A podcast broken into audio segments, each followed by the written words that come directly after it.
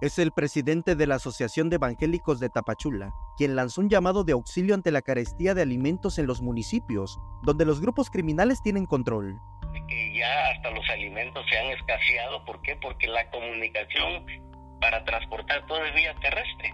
En entrevista para Alerta Chiapas, indicó que esta situación ha obligado que en al menos cinco municipios la iglesia evangélica ya haya puesto una pausa a sus actividades por el riesgo latente, donde el culto lo desarrollan únicamente una vez por semana.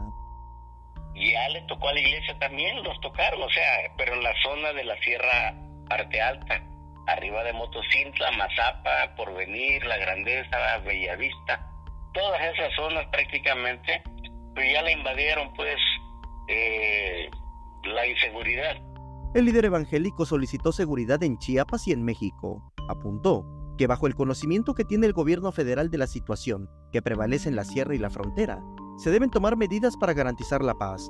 De que el presidente de la República está más que enterado, porque él tiene ojos a nivel nacional, está más que enterado de la situación que prevalece acá en, Chiapas y en todo el país.